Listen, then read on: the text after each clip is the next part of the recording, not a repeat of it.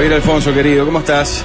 Bueno, muchas gracias. Un enorme placer. Voy a hablar poco hoy porque por suerte tenemos a Enzo Grinsic en la mesa de quien te dice que llegó eh, de- el viernes, aterrizó y El sábado. el sábado aterrizó desde el aeropuerto en Londres. Me respondió, dale, voy. Y acá, y acá está. Así que muchas gracias. Por favor, Bienvenido. acá. Un placer, muchas gracias. ¿Cuál fue el tour que hiciste? Hacernos la El, recorrida del el último el viaje. último tour, eh, Montevideo, Londres, Londres, París, París, Madrid, Madrid, Valladolid, Valladolid, Los Ángeles, Los Ángeles, Nueva York, Nueva York, Londres, Londres, Montevideo. Nueva York, Londres. Sí, De nuevo. sí, ¿Por sí. qué? ¿Por qué Sí, volver. volver? Sí, Pa. basta. Bueno, yo le, le Ah, escribí- había otro más. Le escribí un mail, le digo, me imagino que estás en la montaña rusa, así que bueno, ahora se bajó momentáneamente de la montaña rusa para estar con su familia esta semana porque el domingo, ¿no? El primero ya vuelvo a El primero, Ya el, el- el viernes ya vuelve para la El la domingo de 10 los es la entrega de los Oscar y vas a Sí, estar por ahí. Exactamente. Ah, mira. No, hay unos eventos previos y cosas, compromisos. Bien. ¿Tenés herramientas para manejar todo esto que te está pasando? De que de repente de tu casa en la ciudad vieja, Mm. eh, que algunos te veíamos en el teatro y como espectador y arriba del escenario, de repente estás en las tapas de las revistas internacionales, en las alfombras rojas, millones de seguidores. Eh, herramienta como que de paz interior, la única que necesitas así como tener para tomarte con tranquilidad y una cosa cotidiana eso que te va pasando, pero no, no, no hay preparación posible. No hay preparación posible. Te vas adaptando, vas como en- aprendiendo nuevas cosas, nuevos horarios para salir a correr, nuevos lugares a los que tengo que ir a comer, cosas así. Pero hay, hay como una cuestión de tengo que aprovechar este cuarto de hora y entonces agarro todo lo que puedo. No, lo, mejor administrarlo y no irse al carajo. Claro. ¿Cómo es esa? Y eso depe- y dependerá de la personalidad de cada uno y su interés con, con esto que, que hace. En mi caso, la actuación es como un lugar de placer, es un lugar de disfrute, es un lugar de que no sé, que me gusta hacerlo, entonces me lo tomo con mucha seriedad y con calma y elijo y me tomo Claro, tiempo. un jugador de fútbol tiene 10, 15 años de carrera Exacto, para irse diferente. Mm. preparando para si un día mete el pase Claro. al exterior. Exacto. A un actor de teatro uruguayo esto lo sorprende. ¿no? Total, Capaz que a cualquier otra profesión esta fama instantánea así en, en, Sí, es en- en surreal. pocos En tu semanas segunda película. Claro. eh, y capaz que requiere de ciertas condiciones para estar tranquilo, ¿no? Y fue mucho tiempo también, como van tres años de proceso, el tiempo es suficiente como para ir haciendo un... no Te ibas haciendo la idea de que podía pasar. la- Sí, charlábamos, charlábamos mucho entre nosotros con, con mis amigos. Yo, yo tenía la idea en mi cabeza, en un principio inocente, yo les decía, ellos me decían, ¿qué vas a hacer cuando te pidan foto? Y digo, no, ¿quién te va a pedir una foto? es una tragedia, yo creo que la gente no se va a acercar, es, a mí va por otro lado, no creo, no creo que pase, claro. Bueno, La desde que- Me decían, visionario. Enzo, vos sos tarado, me decían, vos, sabés la película. Desde que llegaste a la radio ya te sacaste como cinco fotos. Por ejemplo. Pará, y ahora los asados, ¿cómo son? Vos contame de no sé quién estuviste. Eh, con mis- y claro, volver es volver a contar las historias Claro. 280 veces. Todo el off Cada vez que me cruza un amigo nuevo que no lo había visto, es de nuevo. Uy, claro. empieza otra vez. Elegirás si te pregunta por Margot Robbie, por Exactamente. Por sí, Scorsese. sí, yo voy haciendo el resumen igual. Ya, Ya lo tenés sé el armado. interés. Para ya. ¿hay algún actor o director que vos pirabas que dijiste, pa, lo tengo acá? Eh, y todos, la verdad, porque es loco verlos en persona, verlos como a sus alturas reales, eh, estar en el baño lavándome las manos y de Killian Murphy al lado. claro, eso la... Oppenheimer. El baño es como lo más bizarro posible de toda esa experiencia, ¿no? Y o sí, sea, estar sí, con, un, sí. con un crack en el baño. Es el lugar opuesto donde te lo imaginás.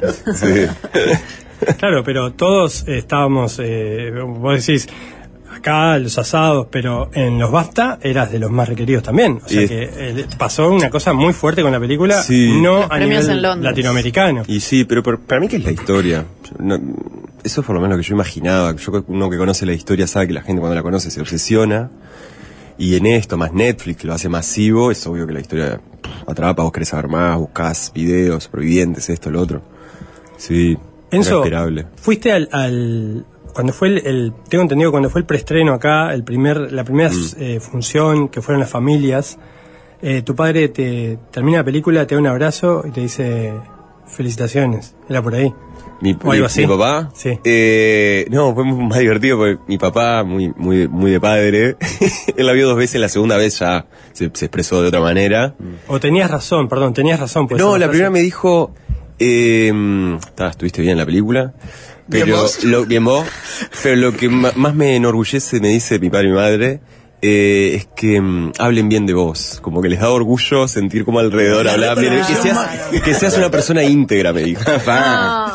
Las exigencias de padres. Pero ya la, la segunda vez que la vio ya le gustó mucho más. Eh, la, la carrera tuya también es un poco una, una carrera de, de, de posta, ¿no? Y de irse superando, porque Sí. de- de- desde tu educación, desde tu formación en el jubilar, hasta después eh, hacer la de MAD, fuiste, eh, digamos, eh, superando y demostrando que, que, podías a un entorno que quizás no era el, el que te llevaba para ese lado, ¿no? Es que mm, la actuación yo la tuve clara desde los 15, que ahí yo estaba en el jubilar, y como que entendí que actuar era una profesión a la que uno se podía dedicar, como que ahí lo comprendí. ¿Tuviste un clic o algo? No, no, no recuerdo qué fue, no recuerdo qué fue, pero yo me acuerdo la primera hora de teatro que fui con siete años, estar ahí sentado, yo no podía escuchar a mis compañeros porque estaba nervioso, y cuando se apaga la luz y prende el telón, yo estaba en un estado al- alteradísimo que nunca había sentido y ya tenía una, una cosa ahí que me pasaba con eso. Y después a los 15, cuando entiendo que es profesional, digo, "Ta, esto me voy a dedicar, si a esto, por esto te pagan, yo me a. ¿Y dónde, dónde vivías en ese momento? ¿Vivías Eh, cerca del jubilar? Gruta de Lourdes allá, sí, sí, sí, sí, Un colegio muy especial. muy Yo he particular. estado ahí. Es un, un lugar muy particular. Sí, me, es me un, gusta que haya salido es de un ahí. proyecto que tiene como característica que tiene condición como de privado, gratuito, dentro de un, de un lugar de contexto donde no existen colegios privados. Entonces era particular ir de uniforme en el medio del barrio, era jugado también. Era un viaje. Sí. Algo muy Sí, particular. sí, Y ahí a los 15, ¿cuál es tu primer acercamiento de decir, "Ta, o estoy en un escenario o estoy en algo parecido a estar en un Eh, escenario"? ah, bueno, en el- eh, hacíamos una cosa que era de SEM, que es un programa de empresas en, en los, en el liceo. Y nosotros teníamos nuestra empresa y hay un día que hay que mostrar de qué va la empresa, que esto y que otro. Y yo levanté la mano y dije, yo hago un monólogo, sin tener noción de lo que era un monólogo. Después fui a aprender lo que era un monólogo y empecé a escribir un monólogo. Y cuando fuimos, que fue en el Maturán, habían, no sé, 800, 600 personas de todos los colegios y liceos.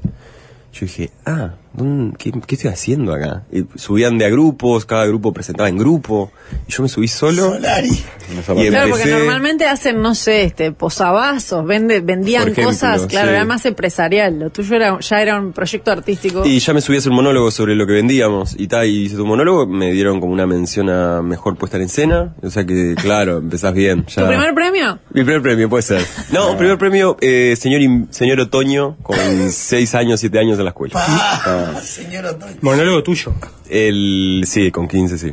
Porque bueno, estuve hablando con, con varios, varias personas que te conocen y, y te definen como un multitasking, ¿no? Como eh, que además escribís, que eh, te resolvés con la escenografía, con eh, selección musical de algún espectáculo, sí, incluso este año, el año pasado. Em, Mira, Javier, un gran abrazo a Enzo de su compañero extra de edad del IABA. Tremendo actor y mejor dibujante, dice Will. También dibujo, sí, sí. Bueno, eh, Hablé con. Laura Pouso, eh, directora de la EMAD, que no llegó a coincidir contigo, No. pero me dijo, Enzo es disciplina, constancia, talento natural, muy bueno técnicamente, es un actor que resuelve rápido y es muy bueno en las disciplinas físico-corporales. Me habló de tu formación con Norma Berriolo, Sí. que en un momento eh, uno de los... Bueno, decidís entrar a la EMAD, ¿no? Y que en uno de los primeros ejercicios te había que simular trepar una pared o algo Ah, así, sí. y vos trepaste una pared que había ahí. Sí, sí, es un- una bobada de caminar por la pared, sí. O sea, Ahí va, pero el, el trabajo con el cuerpo lo, lo tenés muy eh, naturalmente, se te da. sí, desde, desde niño. Destreza física, sí. Bueno, justamente ta- protagonizaste una película que es súper física. Súper. O sea, todo lo que pasa por esta película te pasa en el cuerpo. 100%. A los televidentes también. Y a vos como actor. El hambre, el frío, las cuestiones de la piel, Mm. los huesos, las lastimaduras. Sí. Es súper corporal. O sea, vos pusiste todo tu cuerpo al servicio de, de esta película. Y eso es lo alucinante, como es otro nivel de la actuación que nunca había experimentado, que es que ya tu cuerpo es parte de ese personaje, ya termina el rodaje y seguís sintiendo hambre, seguís, no podés mm, como aflojar ahí, entonces continúa, Ah, como que ya sos el personaje, una cosa así. Eso es algo que siempre me llama la atención o que me genera cierta incógnita. En el teatro está muy claro que vos esas dos horas cada noche te metes, el método Stalinaki o el que quieras, te metes Sí. en ese tipo. ¿Cómo se sostiene eso en un rodaje? Donde es corte, vamos, viene otro, volvés a entrar. Y es que el- el- la, di- la gran diferencia, o por lo menos una diferencia que yo encuentro así de teatro-cine, es que en el teatro vos tenés que mostrar el alma hacia afuera, como de alguna manera vos tenés que sacar hacia afuera y completar esa sala y vos llevas adelante todo eso, como que lo sostenés. Y en el cine vos, eh, es diferente, vos tenés que dejar que la cámara entre y que te vean. Bien. Es, diferente, es absolutamente distinto. En una tenés que mostrar y en otra dejar que te vean. Y en esa diferencia, claro, es todo mucho más interior. Entonces, eh, uno sabe que está el corte, te vas adaptando a eso, a funcionar con corte. Pero, Pero, siempre mant- estás ahí. pero mantenés ese estado o podés salir y volver cuando te toca rodar de nuevo. Sí, puedes salir y volver, pero te conviene conservar porque vas acumulando. Entonces las tomas Bueno, van eh, has mejorando. contado que a las 2, 3 de la mañana se despertaban, algunos tenían insomnio y se ponían a hacer ejercicio. Eh, teníamos, bueno, la obsesión de bajar de peso. Llegó un punto donde el compromiso con eso te jugaba y era, Ah. nada, hay que bajar. Y algo se encontraron maneras de abrir el gimnasio de noche para, para poder seguir corriendo, después el rodar y, y entrenar un ratito. ¿Cuánto bajaste de peso? 20 vos sos kilos. flaco. Sí, subí, primero. subí primero, 7 kilos, que eso fue mucho peor para mí. Comer de madrugada, levantarme de madrugada para comer, volver a acostarme. ¿Por así. qué subir primero? Para tener un margen mayor para bajar. Que se notara más, digamos. Y yo pesaba 63 cuando quedé en el casting, me dijeron, está flaco, vas a tener que subir. Pues Y subí a sea, fuiste 70. hasta 70 y volviste a 50. A 49 toqué y 50, sí, pero el último, ya el último periodo, la última semanita. ¿Y te sentiste mal en algún momento o estabas tan metido en la jugada que... Una sola, una, un solo día de rodaje me sentí mal, mal, pero después tenía energía, correr me daba energía. Eso de entrenamiento extra me daba un plus ahí. Pablo, andás notando que nosotros dos tenemos que hacer algo eso. No, es increíble. Mis, me- mis mejores tiempos corriendo los metí ahí. ¿Vos los cumpliste con la nutri- cumpliste lo que te decía la nutricionista para adelgazar o tuviste tus propias estrategias de Es decir? o que sea, mí hay actores no que me han alcanza. dicho, no importa, yo le dije, yo voy a comer una manzana en todo el día, vos decime lo que quieras, pero yo voy a bajar a Claro. mi manera, vos lo Es hiciste. que no te alcanza, ellos te daban comida y te dan de a poco menos porción, pero para bajar no hay otra que no comer, hay un punto donde ya no comer es lo que más te hace bajar, entonces cuanto menos comes mejor para eso y funcionaba, es lo que más funcionaba, no comer. Bueno, No el funcionaba. tema de todo el ejercicio y el entrenamiento ya se te daba bien, digamos. Sí. Estamos hablando con un alumno 12 en esgrima, por ejemplo. Por ejemplo. En esgrima, ah, la, la. Rarísimo. Inaplicable. Bueno, para el cine no sé, nunca se Pero, sabe. Sí, te dice que te sirve, yo nunca entendí. Los mosqueteros o alguna de esas. Por ejemplo, para mosquetero puedo andar. Bueno, obviamente para tu formación en teatro clásico, el verso Sí. y todo, todas esas herramientas es, es un insumo más, capaz que tampoco... No, te da precisión, te da, no, trabaja otras cosas, otras áreas, La concentración. Y Sí. la construcción del personaje, más allá de lo físico, actoralmente, digamos, eh, revisaste mucho la vida, buscaste imágenes. Claro. Eh, ¿Cómo fuiste construyendo tu personaje, tu Numa? Sí, an- eh, es toda investigación, leer todos los, me leí todos los libros, cada cosa que hablan de él. Porque no solo es Numa, sino que es también Numa en ese contexto que Claro. es muy particular y es como entender sobre todo el contexto en el que ellos estaban y entender lo que ellos relatan de lo que era estar ahí, como lo- cómo se sentían, las diferencias con estar acá. En esa diferencia era el, el- para mí lo más importante del personaje. Después ya conocer a la familia, conocer su casa, recorrer la casa con los hermanos que me muestren todas las habitaciones, ¿no? Acá con Numa cuando era niño esto, acá esto, Perdón, que otro, te esto, otro. Y que vos estás sintiendo que están abrazando a Numa. Sí, me dicen Numa, me saludan diciéndome Numa cariñosamente, eso es lindo. Es probable Eh, que bueno, nunca más compongas un personaje con ese grado de Nunca cercanía, más. te das cuenta, Claro, ¿no? Nunca más, estoy seguro. Con los padres, con, con los hermanos, Con los hermanos, sí, en, la, sí, sí. en la casa, con Yo tus leí que objetos. Bayona esta- este fin de semana escribió que la casa en la que vos entrás en bicicleta al Es la- arranque es la casa es de la Numa. casa de Numa Sí, exactamente. El, la perrita, que- el perro que está ahí, la perra es la, la misma raza, se llama igual, todas esas cosas. ¿Tuviste algún momento místico en algún momento de decir, bueno, me conecto con Numa, hablo con él? Más o porque a los actores a veces les pasa. Sí, lo intentás. eh, Hay una desesperación con de que no te echen y hacerlo bien que intentás cualquier cosa. Y hubo una vez que hicimos una especie de respiración holotropia. Yo le he contado esto que son sesiones de 40 minutos de respiración donde entras en un estado de hiperventilación y, y alterado de conciencia y te vas a, a cosas. La tipa que nos guiaba nos decía, bueno, que en el cuerpo se van acumulando cosas que no se pueden procesar, emociones, esto que lo otro, van quedando en el cuerpo y con la respiración eso se mueve y aparece. Y en la sesión fue un delirio, empezás a dejar de sentir las manos, los pies, dejar de sentir el cuerpo, sentís como que te separas un poquito, un montón de cosas así, que no son comprensibles. Y en un momento empiezan a aparecer personas a las que yo tenía algo para decirles y agradecerles y esto que lo otro, personas, personas, personas. Y me acuerdo de un compañero que para el casting que hacía de Vasco Echevarren, le dijo, Vasco, acompáñame al casting, eh, acompáñame al casting, una cosa así medio... Y me acordé de eso, dije Numa y me aparece y ahí empecé a hablar con él y empezó a pedirle perdón, disculpa, pero esto va a pasar, yo no tengo idea. Si vos... ¿Hay alguna escena? Claro, bueno, perdón, pero Bayona y Pedro Luque dijeron que fueron a la montaña a pedirle Y sí, sí, permiso te genera algo de eso, a sí, los espíritus, digamos. O sea, Claro, vos anduviste por ahí Y también. sí, también. Contaron que se levantó el día del aniversario eh, que hacía el, el 11 de octubre, que estaban Sí. ahí, porque fueron a filmar en la misma época del año, a la hora del accidente contaron que se levantó un temporal de esas Uy, sí. Una luz, sí, gigantes, una luz, tormenta luz, no, de- pero como, como con Un mucha viento. nieve y, y Se llevó un agua. y iglú entero y una persona terminó hospitalizada. creer o reventar, ¿no? Pa. Pará, ¿y en algún momento te rompiste o, o sentiste angustia realmente de, de estar metido en ese viaje? O... Sí, sí, hubieron varias tomas, sobre todo en el alud, que era mucha, muy angustiante filmar encerrado en la nieve, Claro. eh, realmente asfixiándote un poco, la desesperación. Y está, y como estás todo el tiempo pensando en lo real y conectando con eso, sí, te, te- yo me ponía en el lugar y me da angustia por la situación real que debe haber sido más espanta, absolutamente más espantosa que tener un poco de ño en la cara. ¿Alguna vez pensaste si te hubiera pasado de verdad a vos, cómo te hubiera ido? Yo creo que viene, ¿eh? Yo me tengo fe. Que era zafado. Sí, sí, sí, me tengo fe. Eh, Sí, sí. Si sobrevivía estaría accidente, si sobrevivía al accidente ya ahí, mm, si de dependía, largo. si dependía de nosotros ya me tenía más fe. Vos tenés una sensación que sos un sobreviviente de algo.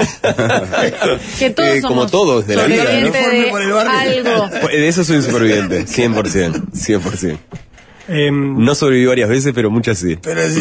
¿Alguna de esas escenas de la película están filmadas inmediatamente después de esas sesiones de respiración holotrópica? No, porque eso fue en los ensayos. Ah. Y lo que hicimos después de eso fue un ejercicio de presentar al personaje desde ese estado que te quedaba cuando volvías.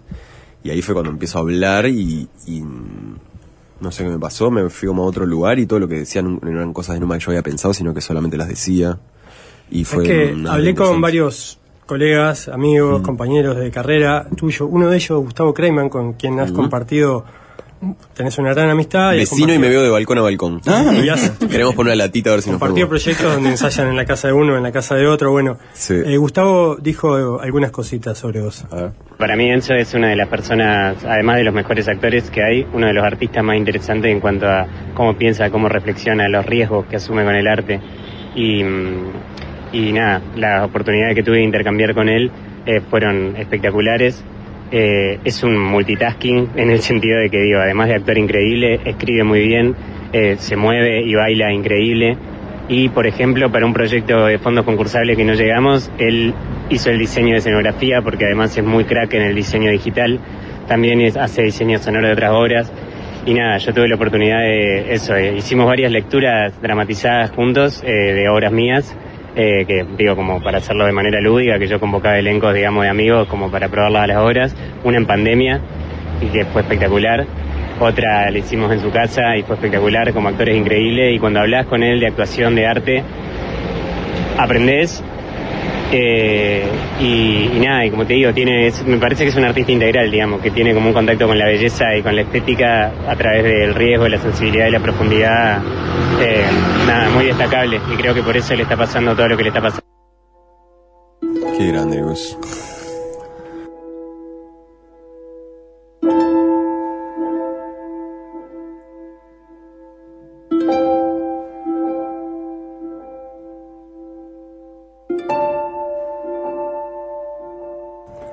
Esta música se llama Numa acepta su lugar. Es Sí. dedicada a un momento clave de este Sí, después de las fotos es el momento donde uno empieza a hablar con Nando y, y le dice, bueno, ustedes van a salir, yo no, pero mandale un saludo a mi madre, una cosa así.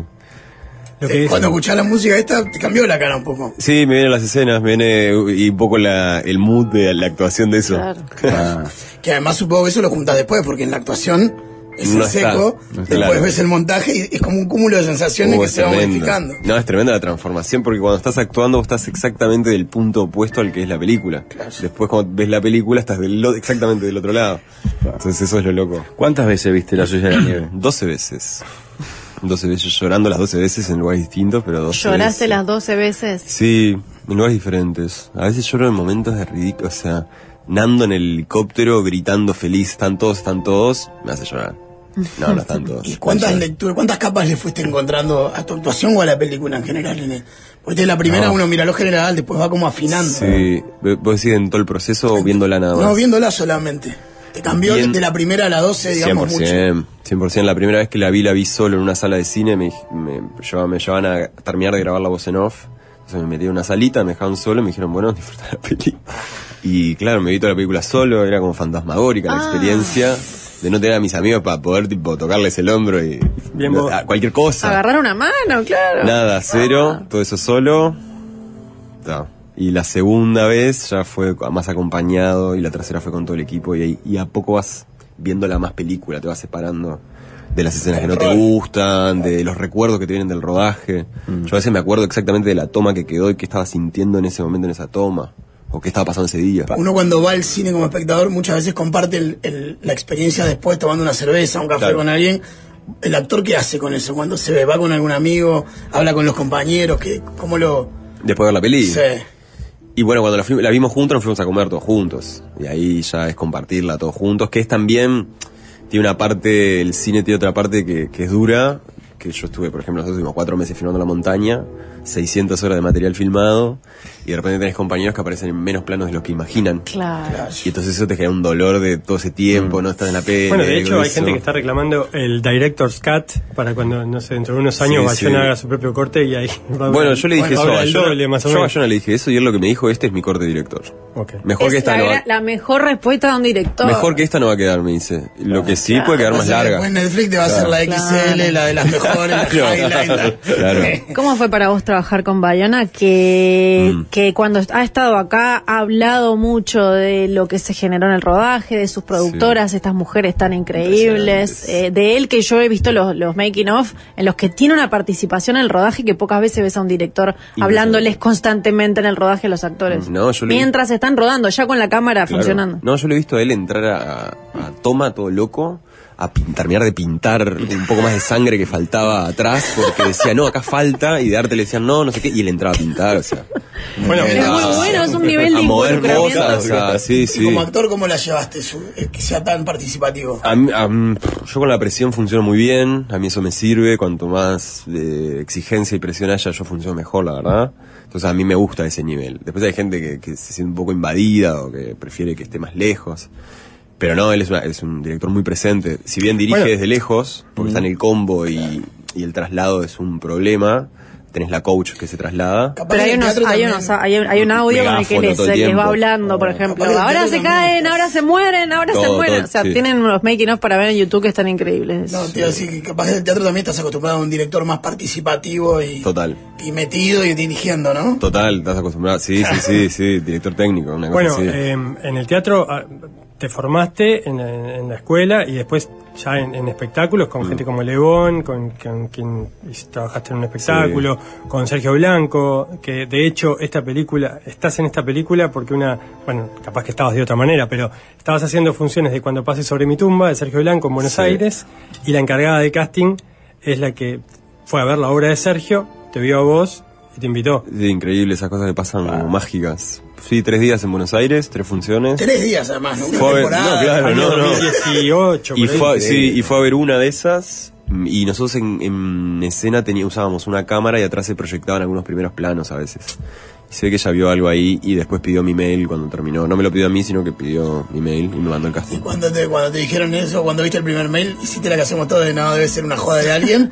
¿O, o No, o de y una? no porque yo, el casting se hizo, en- castigaron cerca de, no sé, más de casi dos mil personas, una cosa así, un delirio así. No entendí, no te decían para qué era. Eso. al principio? No, no te no decían sabías nada. para qué era. No, te llevaba un monólogo. Entonces yo ya ese monólogo lo había visto entre mis amigos que circulaba y lo veníamos comentando y decíamos, esto tiene que ser de la Acá hay sociedad, esto tiene que ser de los Andes. Ellos no sabían es- para qué era. Ah. Pero era solo un monólogo. Y me dijeron, tenés 10 días, para 7 días para mandar el video, una cosa así. Me tiré 10 tomas el primer día, las corregía, el otro día 10 más, las corregía el otro día y así fui. Todo vos mismo.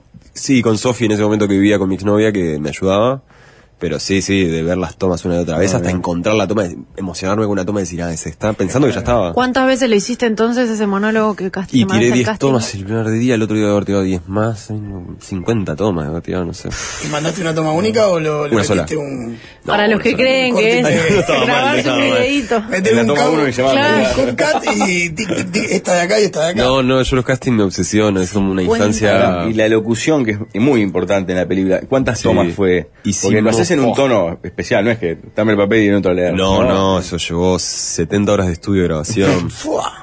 Sí, durante seis meses. Ya después de haber filmado la película, o sea que había un recuerdo de eso y con el tiempo te queda una nostalgia que también suma al relato. Bueno, y hay como 50 horas de película, ¿no? Eh, eh, un montón de... Más, más. No, no, hay 600 horas de material. 600. La peli dura 2 horas 20, o sea que hay 597 horas y media fuera de película. Un delirio. Eh, Tomas espectaculares. El eh. cine es así. Sí. in- escenas increíbles. Y esto que vos contabas de la diferencia entre el teatro, el teatro y el cine. Sí. Eh, vos hubo un momento de tu carrera que mm, alguien te enseñó, o sea, ¿cómo llegaste a, a darte cuenta de esa diferencia? O sea, ¿tomaste un curso extra para la cámara o el cine? No, a esto de que lo, lo- de lo más interno. Uy, Debería. El proceso fue más de la práctica. Y algo, la práctica para mí es lo que más enseña en esto de la actuación, es la práctica 100%. Y con la práctica vas aprendiendo. Al principio eran cortos estudiantiles de escuelas de cine, cosas así que te van invitando de onda. Y fui agarrando. Y en un momento metí un corto profesional que se llama G. Y ese fue como la primera vez que rodé una semana en Durazno más intensamente, con la cámara encima y aprendiendo. Pero es todo el tiempo aprender sobre hacer, sobre hacer, sobre hacer. Bueno, Después vos- protagonizaste la película 9. Y después nueve metí. ¿Y ahora qué aprendiste de cine, de filmar en cine, en el proceso de grabar esta película? No, es una, es, una, película? es que es una escuela de cine. Es una escuela de cine porque viví, yo estuve el proceso muy cerca de Bayona, entonces veo todo su proceso creativo, cómo trabaja, cómo monta, cómo produce, cómo crea las escenas, cómo rompe un guion y vuelve a rehacer un guion.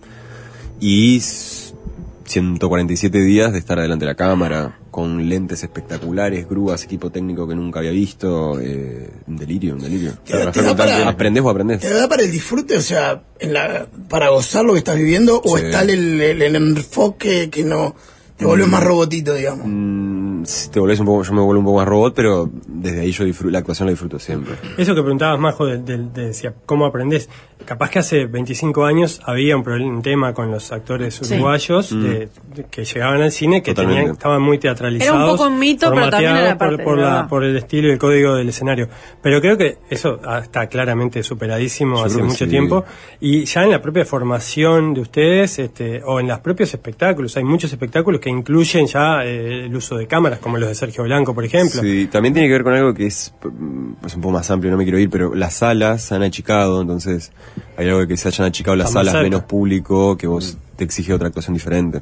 Y los micrófonos incluso que han llegado, entonces también, sí. ya no tenés que proyectar tanto la Exacto. voz. De todos modos, el vértigo entre pasar, no sé, 8 o 10 años que llevabas de Mm. carrera teatral, donde, no sé, hiciste cosas como estar toda una hora dentro de un peluche, en, Sí. la- en la- en el gato de Schrödinger, de, de Santiago Sanguinetti, este, o em, de repente hacer un- una escena breve, o un necrólogo, era el- un experto en Eh, necrofilia, no, un- sí, en la obra de Sergio Blanco. Está bien, pero son procesos lentos que van llevando meses claro. y que esto te metiste en una montaña rusa eh, de no solamente de actuación, sino de todo lo que rodea, todo lo que está fuera de la actuación, ¿no? Sí. Que para eso no hay no hay curso que te prepare. No, no hay curso, pero por suerte nosotros tuvimos dos meses de ensayo a modo teatral, Claro. realmente a modo teatral, que estaba Gustavo Zafores incluso con nosotros haciendo tipo la dinámica de ensayo. Y claro, te sentías muy dentro del teatro porque eran seis horas de ensayo. Ensayaba, pasamos por todo el guion. Entonces preparabas estado y del estado entrabas, teníamos un avión de madera, una réplica de Mandelirio, una réplica de madera del avión para ensayar. Y gigante, y ahí ensayábamos. Entonces, claro, del- de, las, de la preparación a las escenas. Y era muy teatral, yo me sentía cómodo ahí. Pero después estabas en la montaña y el que te tiraba nieve venía a ser Matrix 4. Entonces, decías, ah, claro, el nivel. El avión de madera. tengo- tengo que estar a nivel. Que era nieve de verdad, además soy Sí, Javier sí, sí. decía, no ¿Eh? es un dato menor, es Sí, nieve sí, de verdad, no es, o sea, es fría, es húmeda, tenían la ropa Sí. muy mojada. Creo que los enterraban unos segundos antes de que se dieran acción, algo así. Y, Unos segundos antes, no, bastante más que unos segundos antes, pero sí. ¿Cuánto tiempo estuviste como máximo Y- enterrado en la nieve? Eh, lo que pasaba con esa escena es que el avión a la mitad del espacio, que tenía toda una estructura abajo y arriba una capa de 30, 40 centímetros de nieve. Por abajo te entrabas en una especie de agujero hasta los hombros, te, te agarraba los hombros, quedabas muy atrapado, realmente costaba salir, y te empezaban a llenar de nieve desde el pecho hasta el cuello, la cara, y te dejaban la carita mientras acomodaban un poco el set, te cubrían, el resto del cuerpo no. El resto del cuerpo estaba abajo y después No, te con cubrían. la cara es suficiente. Y, Previa firma que si se pelea la familia no reclama. No hay reclamo. Y el tema es que veí- veías a Bayona, vos, yo estaba abajo en la cosa, abajo la nieve, y venía Bayona y acomodaba los grumitos de nieve. Y se tomaba su tiempo para acomodar. y Yo estaba abajo y decía, dale, toma. ¿Y cuánto podía pasar en ese acomodar el set? Cerca de un minuto. Y después, Respirando despacito. ¿cuántas tirabas? Y de ese, de ese plano tiramos cinco tomas, no muchas más. Pero hay otros planos que hemos tirado Bueno, 16 la tomas, demencia- 18 tomas. La demencia de Bayona es que le puso cámaras a los actores, ¿no? Hay algunos actores o, gente que estaba ahí en, ese, en esa escena que tenía como Saludes. mini cámaras eh, filmándose entre, entre ustedes. No, Eso apa- aparece en el documental este que, que publicó ahora Netflix. El, Sí cómo usaban unas cámaras especiales que entraban muchísimo, pero mini cámaras no recuerdo mucho. Pero había un tema con el vestuario que y con el maquillaje también. Pero el vestuario demanda un montón más, ¿no? Porque tenés que tener hú- húmedo y cambiarse para que esté un poco más seco. No, estabas mojado.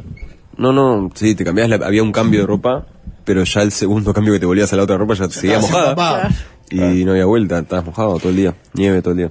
Enzo con- comentaba ahora que en los, en los Goya eh, él no podía estar, eh, estaba impedido de estar nominado en la categoría de revelación porque ya había participado en nueve. Claro. Que algunas personas eh, eh, sal- hubo reacciones como de descontento porque el, el premio a la revelación fue para Recalt. eh, Y él, él explicaba que bueno que él no, no podía estar en esa categoría. Sí, cambiaron las reglas ese año. Eso me decía Bayona, cambiaron las reglas. Entonces estaba, no, te podemos nominar ahí. y las, no- las noches de entregas de premios también otro otro mundo aparte. Sí, una cosa muy rara, muy increíble. Ma- eh, más aburrido de lo que parece también. Como se Mm, Eso hace más dicen todos los largo, actores, se que pasan largo. hambre, que quieren ir al baño y no pueden. Claro, yo por eso estaba afuera igual cuando se entregaba un premio. tremenda fiesta, chupando, comiendo, compartiendo Ay, con colegas. Eh, recién al final, recién al final. Lo que pasa es que también televisadas, ¿no? Bueno, pero de los Goya, por ejemplo, me tuve que ir. Yo estuve media hora en la fiesta. No pude disfrutar ni, La ni parte buena, celebrar, no la pude. ¿Por qué? Y porque yo quería llegar a una copa de vino que estaba a 20 metros y no podía, no podía llegar, la gente me pedía una foto, otra foto, otra foto, otra foto, otra- no podía realmente, conversaciones, charlas, una tras otra, era imposible, yo estaba conversando con Mati, tratando de pasar un rato y era el hombro, se me puso una foto y así, así. Ah, así. esa es la noche de la, que la entrevista que se hizo meme de la, la- la acogida que le han pegado acá en España. Sí, sí, sí, sí, cara sí. diciendo, bueno, Sí, sí, sí, sí, sí. Que la respuesta es válida para todos. Se abre el umbral.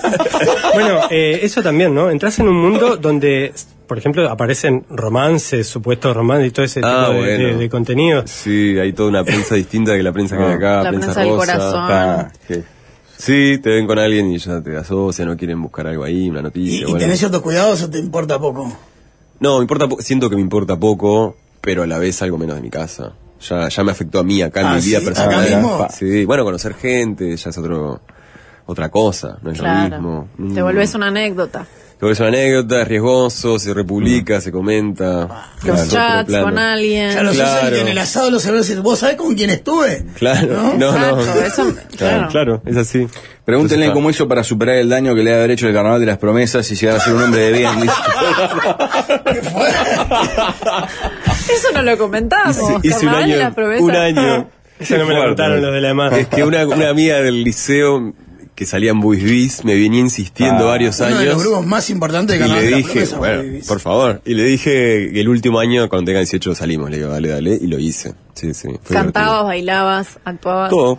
¿Y te tienta Carnaval de mayores o no? Ni ahí. No, no, ni ahí. Ni ahí. No, ni ahí. Ah, una pregunta que alguien hacía también por acá. ¿Te, te preocupaba la reacción de la familia Turcati de acuerdo a tu caracterización? Sí, claro, porque es muy delicado. Es una- es una fa- ellas son una familia muy reservada, muy cuidadosa con el tema. donde les escriben para hacer notas y ellos evidentemente no quieren nada, o sea, no, no van por ahí. Y cada uno procesa su duelo como puede. Y, y es un tema que al final es real. Entonces, parte de la película hace que todo esto parezca una ficción media extraña de la película, pero en realidad hay para muchas personas que esto es real y te lo viven día a día. Entonces, claro, todo, todo eso te juega mientras estás actuando, todo eso te juega la cuando lo vean. Nosotros pensábamos todo el tiempo en la función que la vean las familias y los supervivientes, como la más importante de las funciones. ¿Y te acordás cómo fue el primer encuentro que algunos de ellos Con los... se te acercan? Cuando- ¿O te, te dan un feedback? Sí, yo fui a la función que fue, la vieron, fui al final y estuve en la salida. Cuando, y llorando, diciéndome Numa, me abrazaron, me decían, Numa era tal cual. Ah, Buena onda, me medio para adelante. digamos, antes de que salieran. Y o- sí, a ver cómo les había afectado. Sobre todo, más allá de mi resultado, yo ya había visto que la película era buena, la película en sí es buena. Me daba cosa cómo se la habían tomado realmente a nivel personal, Emocionalmente. emocionalmente, si los había afectado, si Claro. lo- se lo habían tomado como algo bueno, como algo malo. Muchos de ellos dijeron que había sido sanador esta, sanadora Sí. esta película, que no creo que haya sido el, el interés original. Claro. ¿Vos lo viste esto? Sí, es impresionante. Sobre todo a través de los supervivientes, que ellos son los que más conocen y te cuentan que estas familias, claro, habían quedado un poco divididas, no necesariamente todas muy unidas, y que había gente que no quería saber nada del tema y de repente ahora estaban abrazándose y entendiéndose mutuamente, gente diciendo, no sé si lloro por mi hermano que no volvió, lloro por vos, le decían a un superviviente, cosas así que decís, uh, claro. Enzo, eh, sos la demostración de que en realidad eh, el actor uruguayo también puede eh, llegar a, trascender esta, esta, este medio o esta... Porque hay algo así como, no, me da un actor uruguayo. En el medio uruguayo hay decenas de, de- de actores, de buenos actores, actrices, eh, dedicándose a esto. Eh, ¿Qué te parece que falta a nivel del vínculo entre el escenario y las pantallas?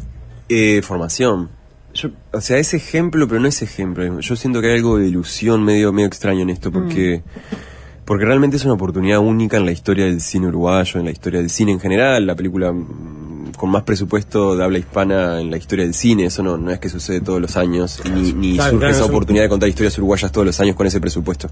Entonces, hay algo medio particular de esto que, que no, no representa eh, una realidad donde vos te forzás y estas oportunidades te aparecen. No, no, no funciona así. Es como creerte Yo un jugador de fútbol que llega. Claro. Todos llegan al Real Madrid. Al Real No, Madrid, yo tengo amigos eso absolutamente talentosos que trabajan sin parar y sin embargo las oportunidades no les aparecen y eso a cómo puede aprovechar la industria local este, este, esta oportunidad que se está dando como para potenciar. Y bueno, cada, vez hay más, pero formación. Yo creo que el, el problema que tenemos es que nuestras escuelas de formación más fuertes que tenemos son de teatro, que nuestra historia de la actuación es más, más teatral que cinematográfica, entonces falta ese paso, que también requiere de personas que hayan tenido más experiencia en esto y que también busquen métodos de, de enseñanza sobre la actuación en cámara. Precisas equipo, precisas... eh, las escuelas de cine tienen sus cámaras, pero generalmente no son cámaras profesionales con las que realmente filmar. Ahora, de hecho, hay una empresa que se dedica a grabarte, creo que es Horas Cámara, que se dedica a filmarte Mira. para que te puedas ver, para que un actor se vea y... cambia todo. Claro, verse distinto. ¿no? Lentes Panavisión que usaban para esta película, que son unos lentes que solo Panavisión alquila, no los venden, solo ellos los tienen, que son de Francia, no sé qué. Lentes impresionantes que te ves en ese lente y ya vos sentís que actúas mejor. O sea, ya te da una confianza de estar viendo la toma y decir, ah, es creíble la toma. Ya es creíble por la calidad de la imagen, hay algo de eso. Todavía estás muy arriba de la ola de la película, pero ya estás viendo lo- la jugada que viene. Ay, Proyecto. pará, donde clave en Oscar, se se te caga la vida. Ah, otra, que saliera, otra que el perro. Eh, por suerte no tengo perro. Eh, siempre agradezco eso. No tengo que pasear un perro. Tengo que salir a la vuelta a manzana con la No, bolsita. no tengo por qué. Eh, sí, no, ya, me, ya te van a actuar. ¿Tenés ganas de volver al teatro? Sí, sí. Sí, sí, sí. Bueno, ¿Te das cuenta te- que lo que hagas acá en teatro vas a conseguir fondos, vas a conseguir...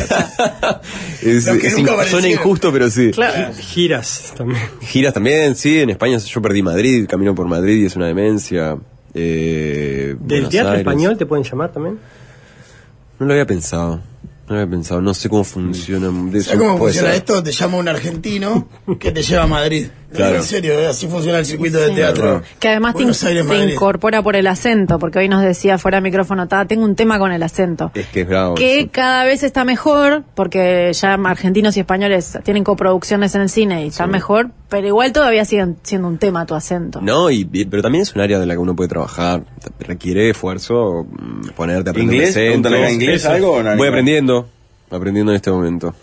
Es difícil, pero aprendiendo. Para ir lejos del color y todo eso, si, hoy tuviera la oportunidad en este lugar de elegir un clásico de teatro y un personaje que dijeras, vos quiero hacer este y lo puedo elegir, ¿cuál elegirías? Eh, Coriolano de Shakespeare.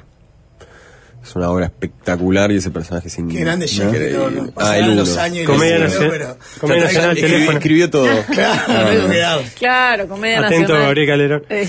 Coriolano. Mi nombre es Santiago, soy psicólogo y actualmente me encuentro escribiendo un libro sobre la sociedad de la nieve entrelazado con la psicología. El trabajo de Enzo fue fundamental para mí para poder comprender el camino del héroe como modelo arquetípico. Muchas gracias Enzo, un honor ver, ver tu arte. Sí, así se lo trabajó, como el arquetipo del héroe.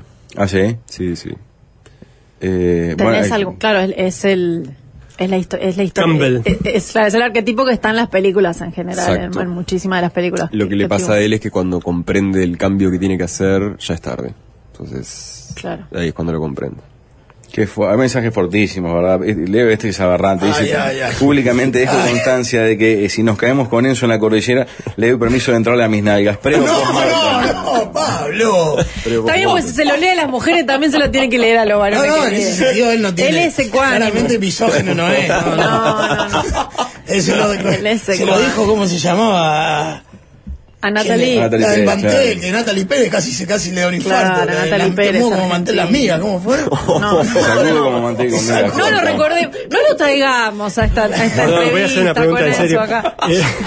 Eh, Yo tengo vas preguntas. a- en, en 15 días, en 13 días es la ceremonia del Oscar. Eh, vas a estar presente. Parece a los eh, Oscar. vas a Las Vegas primero, hay una previa. ¿Cómo, No, cómo sí, es todo no, la, Las Vegas es la una montaña cosa- rusa esa la que en la cosa que te vas a de. Netflix, que es una invitación aparte, y de ahí me voy ya para, para Los Ángeles, que tienen unos días y hay unos eventos previos, unas lunch, unas comidas, Sí. donde te vuelves a cruzar con Margot Robbie. Esto Te iba a preguntar, ¿a quién querés ver que todavía no hayas visto o que te haya impactado? Eh, ¿Quién es tu ídolo ahí? No, si le entra Margot Robbie, sacamos Bueno, Ah, bueno.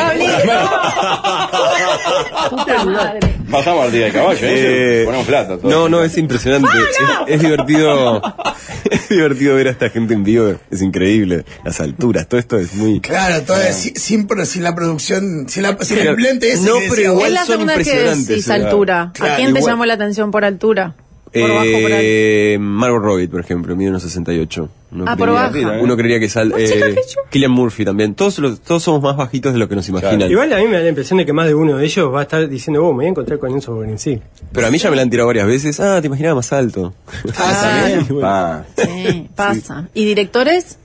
Directores. Pasa que eh, ya los conocí. O sea, ahora tuve un lunch de los nominados y ahí estaban todos los Van nominados. solo los nominados. Un Tarantino, por ejemplo, imposible No, no va. Eso estaría. Un DiCaprio, un Brad Pitt. ¿Cómo no, queda? no. Claro.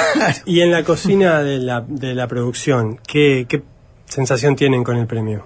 Porque hay mucha inversión en, Sí. en toda la parafernalia No, y lo intentan todo. El. Y el lobby y el trabajo como se puso todo. al hombro Hay una Bayona en ahí que redes. dicen que es la rival, ¿no? Bayona está 24-7 Claro, no, eh, zona de interés. con el La tema. zona de Zona de interés que ya viene ganando hace rato. Eh, es una película el muy río. buena, además. Está nominada a Mejor Película también. ¿Viste mejor las otras película, mejor dirección, mejor. Sí, sí, las vi. Lo bueno que si la metes, la reacción va a ser. No, es, es, es maracanazo. Si Claro. sucede ya es maracanazo Claro. porque esa, esa en repecho, sí. ¿Sabes si va algún sobreviviente?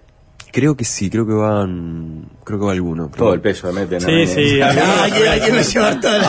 Ah, sí. Eh, Pará, y- esto es real. ¿Tenés algún margen de, ta, quiero curtir Los Ángeles por la mía? ¿O, o está todo tan, es tan estamentado? Tengo que- ratitos.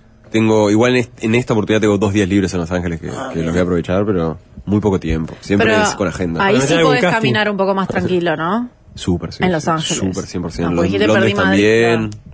No, hay ciudades que sí. Que soy la prueba fehaciente de dónde se vio la peli y dónde no se vio. Claro. Como-.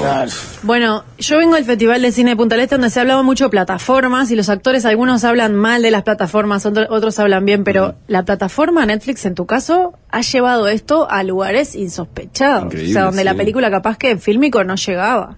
No, total, o gente que no, que no le alcanza para pagar una entrada al cine porque tienes Pero que ir con cuatro personas. Al sí, mundo sí. de los niños. O sea, los niños de Adolescentes. 8, 9 años Uf, se saben, este, incluso que los que no la vieron, están eh, por la Sí. cantidad de contenidos extra que aparecen en YouTube, etc. No, y todo un público adolescente fanatizado con una mezcla descubrió, entre la claro. historia y nosotros, como una cosa así medio. ¿Cómo pilotear las redes en ese sentido? Porque tenés que llevar por privado un montón de cosas, de 100, todo tipo. 200, 300 Cosas. mensajes por día, sí, sí, Claro. sí. Eh, Bueno, decenas de perfiles fans de Enzo Borenzik, ¿no? No, no, No, pero más claro. allá de eso, el perfiles privado de todo tipo, desde, No, bueno, desde de- asignaciones hasta de enero quiero hasta para acá, tal No, pedido cosa. notas, todo. claro. De enero hasta acá, 2.400.000 personas en, en Instagram, mi Instagram de, de toda mi vida. Yo ahora subo, subo una foto del baño y la ven 2 millones de personas. Claro. ¿Cambió Claro, tenía la- con Instagram? ¿O la foto. cuidados? Sí, 100%. Sí, sí, los likes. Ya desde los likes para adelante todo. Claro, un like es noticia. Eh, se republica. Me lo, me lo vuelven a poner en una ¿Y historia. bajaste algún video o alguna historia o algún reel que digas, uy, ahora que tengo dos millones mirando? Por supuesto. No, esto todo esto lo hice antes. Antes de que Borré explotara Facebook, eliminé, busqué en YouTube, borré videos, Enterrando los delirios, delirios, delirios, borrando, sacando. Eh, Por la duda. No sea cosa que vayan a decir. Enzo en Ah, 2007 dijo Eh. Otra cosa, que tenés los a Oscars se vayan a la mierda. Tenés agente, tenés Tengo gente, representante. tengo gente, o sea, me ayuda con También todo. es algo nuevo para un actor uruguayo. O Sí, digo que y no poco seas el usual, primero, pero poco usual. Sí, y es clave, para esto es clave porque otro- me organiza, Javi me organiza todo, es una bestia. ¿Quién es? Javier Breyer, argentino, argentino. Argentino. Y es un animal, entonces claro, yo confío mucho en él. él me va organizando y cada tanto son charlas donde me resume y vamos viendo aspectos. pero ya ¿Hay es- una estrategia que se pone en práctica para no, de aquí en más? No, las decisiones las tengo siempre yo. Yo, mi propio criterio, con, con él tengo, él como esa persona que tiene un criterio artístico, a la vez puedo conversar sobre guiones y puedo hablar sobre cosas, que eso es bueno, pero las decisiones las tomo yo. Pero tenía, ¿tenías un diseño de carrera previo que se modificó o empezaste a pensar un diseño de carrera a partir de esto? No, no hay diseño de carrera, es proyecto que me guste, va a hacer, lo quiero hacer. Y tú empezaste hablando de tus padres. ¿Qué dicen tus padres ahora? Mis papás, eh, ayer los vi, fui a comer, cada vez que vuelvo tengo que ir a verlos, sí o sí. Y ayer fuimos, fui a comer a la casa, mucha comida, mi mamá prepara mucha comida. Y te feliz, no, contentos. Eso ya, claro, todo el mundo les escribe, les habla, ellos ya están también. Hermanos. Al borde de pedirles notas, ¿no? Les deben Sí, de ya les han pedir pedido, les han pedido. claro. Hermanos, Ah, ¿les han hermanos, pedido? tengo tres hermanos, tengo uno de 16 años que 100.000 seguidores se hizo por ser hermano, por ejemplo. Pero fuera de broma, ¿y hablas con él, por ejemplo, de eso de vos? No, no. ¿Atento a la jugada? Yo o- le dije, Ángel, vos, sos mi, herma- vos sos mi hermano, ten Club cuidado, Atlético- Club Atlético de cuidate, esto, lo Claro. otro, no mandes cualquier cosa, cualquier cosa preguntame, habla conmigo, sí, obvio, No. sí, sí. No, igual es inteligente. ¿Esos todos son más grandes o más más vivos, más grandes, más Me grandes. contaron que tu hijo fue futbolista Sí. o jugó en juveniles. O, Sí, sí, tuvo su, su momento de fama, salió campeón con Uruguay en Cannes. eh, Vos jugás también y te llamás Censo por Francesco. yo sé que- Él jugó con Francesco en Wonders y me, ponen Ah, por él. mirá. Como todos los censos de mi generación. O sea, y Claro. tu viejo nombraron a sus hijos por por, Francesco. por el Enzo. Sí, alguno. Qué grande. Sí, ¿Cuántos años tenés ahora? 30. 30. ¿Y encaraste fútbol alguna vez o nunca? Bueno, me metieron a jugar de, de pesado desde los No. 5 años hasta los 12. Bueno, los lunes con la comedia. No quería. Y los lunes meto fue el 5, que eso ya lo disfruto. Pero no, toda la etapa de fútbol yo no quería jugar al fútbol. Yo Qué quería hacer para un gimnasia padre. olímpica. Qué grande Ah, para un padre ideal. futbolero que el hijo le que salga actor.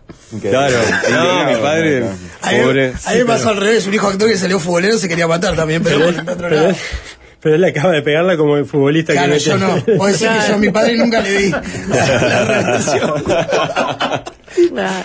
Bueno, Enzo, un placer tenerte Gracias por por acá. la Gracias por el. Por favor, un gusto, un gusto estar acá. Pará, ¿y tenés teatro ya planificado para 2024 o 5? No, tengo ganas de armar algo con unos amigos. Algo Para Montevideo. Sí, En principio sí, sí. Y capaz que metemos un corriente ya con la gente argentina. todo. Metemos, bueno, Madrid, una cosa así también Claro. se podría. Porque hace unos dos años y medio que está desempleado, más o menos. Año a medio. pesar de todo lo Año que y medio estoy desempleado. Con mucho Ah, dolor, pero...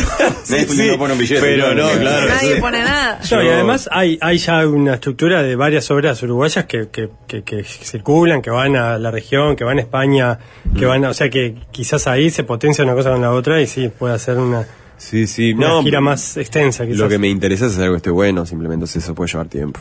No tengo apuro. Gracias Éxitos en lo que se viene. Muchísimas gracias. Mucha paz interior, entonces. Que dijiste que era lo que que se precisa. Uso y recomiendo. Salga ese maracanazo estaría igual, ¿eh? ¿Qué cosa? El maracanazo ese. Oh, bueno, ya eso ni lo Ya pienso. sería. Uruguay Ya, dice que está ni- La todo paz interior esa noche se va a la mierda. Va. más patriota que nunca con es esto. espectacular. Bueno, la sociedad de la niña todavía la pueden ver, por las Sí, dudas. sí, En cine y en Netflix. Impresionante, sí, en cine. No, es para ver en cine. eh. Recomiendo verla en cine con ¿No te metiste en una sala de Canuto por un día por la tuya? Todavía no, estoy a tiempo. Está bien esa. Estoy a tiempo. Cal- Estuviste en el festejo de los capuchita. 300 años de Montevideo, ¿no? ¿Anduviste caminando por ahí? Mm, no. no Ah, por alguien me dijo que te vio y que estabas con un gorro y yo dije, ¿ya No. habrá empezado a camuflarse No para uso caminar gorro, por sí. Montevideo? Es la que la gente ve gente que parece que sos vos, pero Sí, no vos. Sí, sí, sí. Bueno, ya veía. Adam Driver. Me, me ven parecido a todo el mundo. Tengo cara Sí, común. pareció con Adam Driver, Tengo- un poco sí, cualquiera. ese me sirve, ese me sirve. Ah, Andrés claro. va a pedir sacarse una foto con, con el Ah. No, no, me lo- no- no está nominado, foto, no me lo he cruzado. Era la intención, pero no, lo, no está nominado. Bueno, nos vamos, ese nos fue la hora. Gracias, Javier. Gracias, Javier. Por favor, un placer. ¿En quién te dice? Por suerte, tenemos quien defienda las tradiciones. Entre pitos y flautas, como decía mi abuela, de cassette íbamos a poner en el pasacassette del auto. No estaban tan mal mis padres. Ahora que lo pienso.